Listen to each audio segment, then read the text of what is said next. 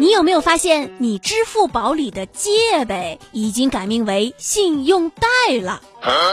现在你再打开借呗，它会提示你我已经改名为信用贷了。界面还会显示出由某某银行提供金融服务的字样，展示的金融机构就是消费信贷服务提供方。嗯，这是怎么了呀？对此，借呗方面回应称。我们已经启动了品牌隔离工作，其他金融机构借助蚂蚁集团提供的数据信息所发放的消费信贷，不再标挂花呗、借呗的名称了。那我这借呗还能不能正常用了呀？哎。